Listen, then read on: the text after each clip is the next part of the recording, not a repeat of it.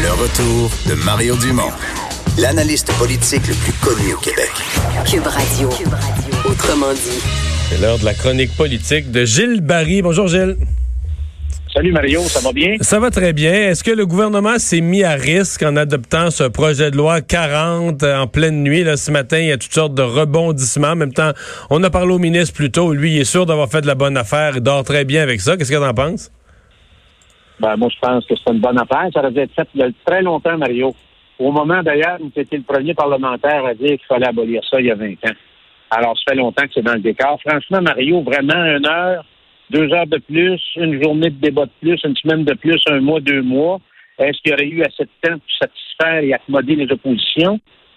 Tout ce débat a démontré, Mario, comment les groupes et les corporatismes québécois parlent entre eux, dans le domaine de l'éducation dans ce cas-là. Euh, des gens qui travaillent pour eux, pensent pour eux, redevables devant personne, parce que personne de ces gens-là vont en élection, et ça avec l'argent du contribuable. Donc, c'était des structures financières payées avec nos taxes et nos impôts. Pour moi, ça incarne très, très bien les champs du, statu quo, euh, la résistance extrêmement forte, quasiment brutale au changement. Alors, c'est des potentats très bien organisés, hein, très bien structurés, qui ont une force de frappe, qui savent comment euh, prendre euh, la place publique pour défendre leur point de vue. Et euh, ils ont fait ça pendant des années. Et nous voulons votre bien et nous l'aurons. Ils l'ont eu aussi. Alors moi, j'ai trouvé que c'est un débat assez pitoyable tout au long de ce, cet échange entre l'abolition et le maintien des structures. C'est un triste spectacle, Mario, et ça démontre donc qu'il y a eu les syndicats d'abord, la Fédération des commissions scolaires, la Fédération autonome de l'enseignement, et ça démontre une chose, Mario, tu les as eus, là, tout, le carnaval, tout le cirque de potentats organisés, là, tu les as eus en ondes, soit à la télé ou à Cube Radio. Ça démontre que le Québec est très encrassé. Il y a des structures. Mais chacun, euh, chacun se réclame de l'intérêt de l'enfant, là, du, de l'élève à l'école. Ah, Mario, Mario, Mario. Ces gens-là se font pas élire. Il y a plus de participation pour l'élection des marguillés dans les paroisses que les commissaires d'école. Tu vas-tu me dire, toi, si on est vrai, Mario, les vraies affaires, là, moi, j'ai de la famille dans le domaine de l'enseignement. Penses-tu que ces gens-là se rangent derrière les commissions scolaires? Voyons donc, Mario. Mais leurs syndicats se sont rangés derrière les commissions scolaires. Ah, mais en fait, comme, comme prétexte pour faire monter la pression sur le gouvernement, je comprends, mais quand même.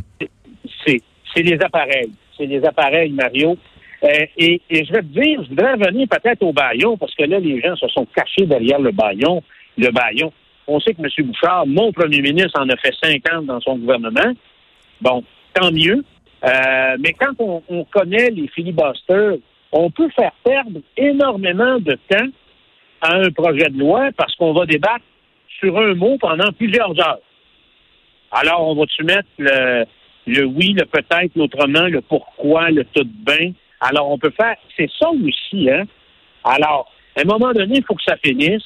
Je pense que les Québécois euh, sont très fortement derrière le gouvernement dans cette, euh, cette nouvelle vision de la société. Et encore une fois, Mario, moi, je, tire la conclusion suivante.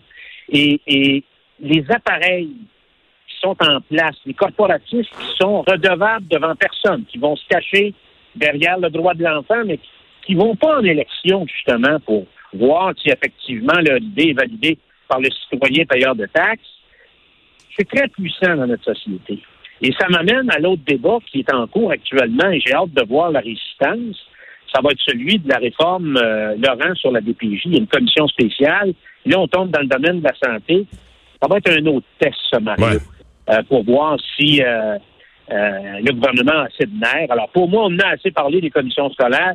J'espère qu'ils ne feront pas des bouffons en voulant se battre à point nu en allant jusqu'à la Cour suprême, encore une fois, avec nos taxes et nos impôts. Classons ça, passons à autre chose. Le débat est clos tant qu'à moi. Et tant mieux. Ça aurait dû ça aurait dû être une affaire qui aurait dû être réglée, ça fait longtemps. Passons à autre chose. Tu veux me parler du candidat à la direction ben. du Parti québécois, Frédéric Bastien. Ouais. Je trouve que c'est un candidat, Mario, et j'ai vu quelques chroniques que tu as fait sur lui, euh, des entrevues. Euh, c'est quelqu'un qui a beaucoup de contenu, qui a beaucoup de nerfs, qui a beaucoup de mordants. euh, quelqu'un de fond. Il a dit quelque chose de très important dans ses entrevues ou dans son dernier livre. Il dit, euh, il dit dans le fond, ce que le PQ a échappé, a échappé le ballon sur la question nationale et la CAQ s'en est emparée. Dans cette phrase-là, il a tout compris, puis tant à moi, il, il, il, va mettre du contenu sur la table pour être en mesure et permettre probablement au Parti québécois, à ses membres, de, de reprendre en main le ballon euh, sur la question nationale. Ce ne sera pas facile. Et je pense qu'il prend par le bon bout, qui est un bout très difficile, qui demande beaucoup de pédagogie, puis qui va à contresens de la bien-pensance de l'establishment du PQ actuellement, c'est-à-dire de, de recommencer tout ça autour du procès de 1982 qui a été la déclaration d'un nouvel acte constitutionnel qui est fondateur du nouveau Canada. Il faut partir de là, et là-dessus, il a raison, Mario. C'est incontournable, à mon point de vue, comme débat. Et si le PQ veut se positionner un temps soit peu sur la question nationale, il doit partir là-dessus. C'est un des seuls aussi, Mario, qui, lui, n'a pas quitté les notions de peuple fondateur qu'avait mis en place euh, M. Bouchard, puis qui ont été des piliers euh, euh, qui a été un choc. Et, c'est aussi ouais. du référendum de 95.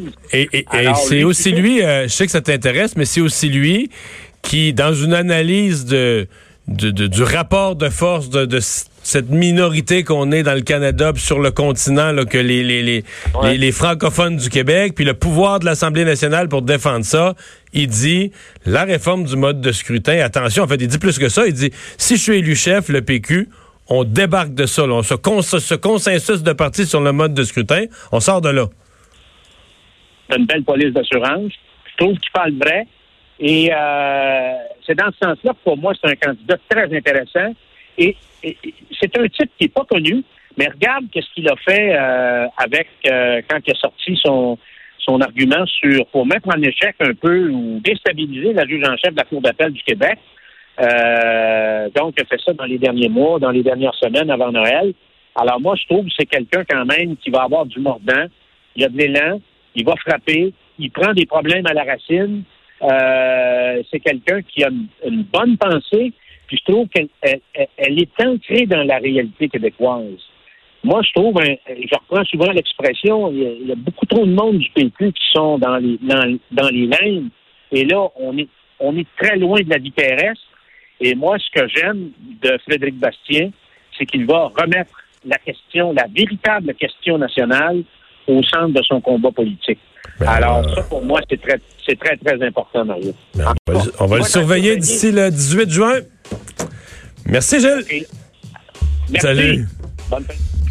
Alors Vincent, dans ce qu'on surveille à Québec, à Montréal, il y a neigé jeudi, il y a neigé vendredi. On n'a pas fini de ramasser. Il y a neigé cette nuit et ce matin. Oui, soyez vigilants parce qu'on parlait de, de, des véhicules euh, dans la route qui empêchent euh, le, bon, le travail des villes pour déneiger. Sachez que c'est à peu près partout le cas. Là. Entre autres à Québec, tous les arrondissements de la ville, de, à partir de 21h ce soir, c'est opération déneigement, donc partout à Québec. À Montréal, évidemment, il faut surveiller les petites pancartes. Le bord de rue. La... Le camion klaxon qui oui. va aller vous, euh, bon, vous déranger un peu ce soir. Et euh, la Ville de Montréal dit pour toutes les plaintes, les informations, c'est le 311. Alors, si vous avez des problèmes euh, dans votre coin, c'est le 311 à Montréal, mais sachez-le, vérifiez ça ce soir parce que sinon vous allez faire remorquer, ça va vous coûter cher. Merci Vincent, merci à vous d'avoir été là. On vous retrouve pour notre revue de l'actualité demain, 15h.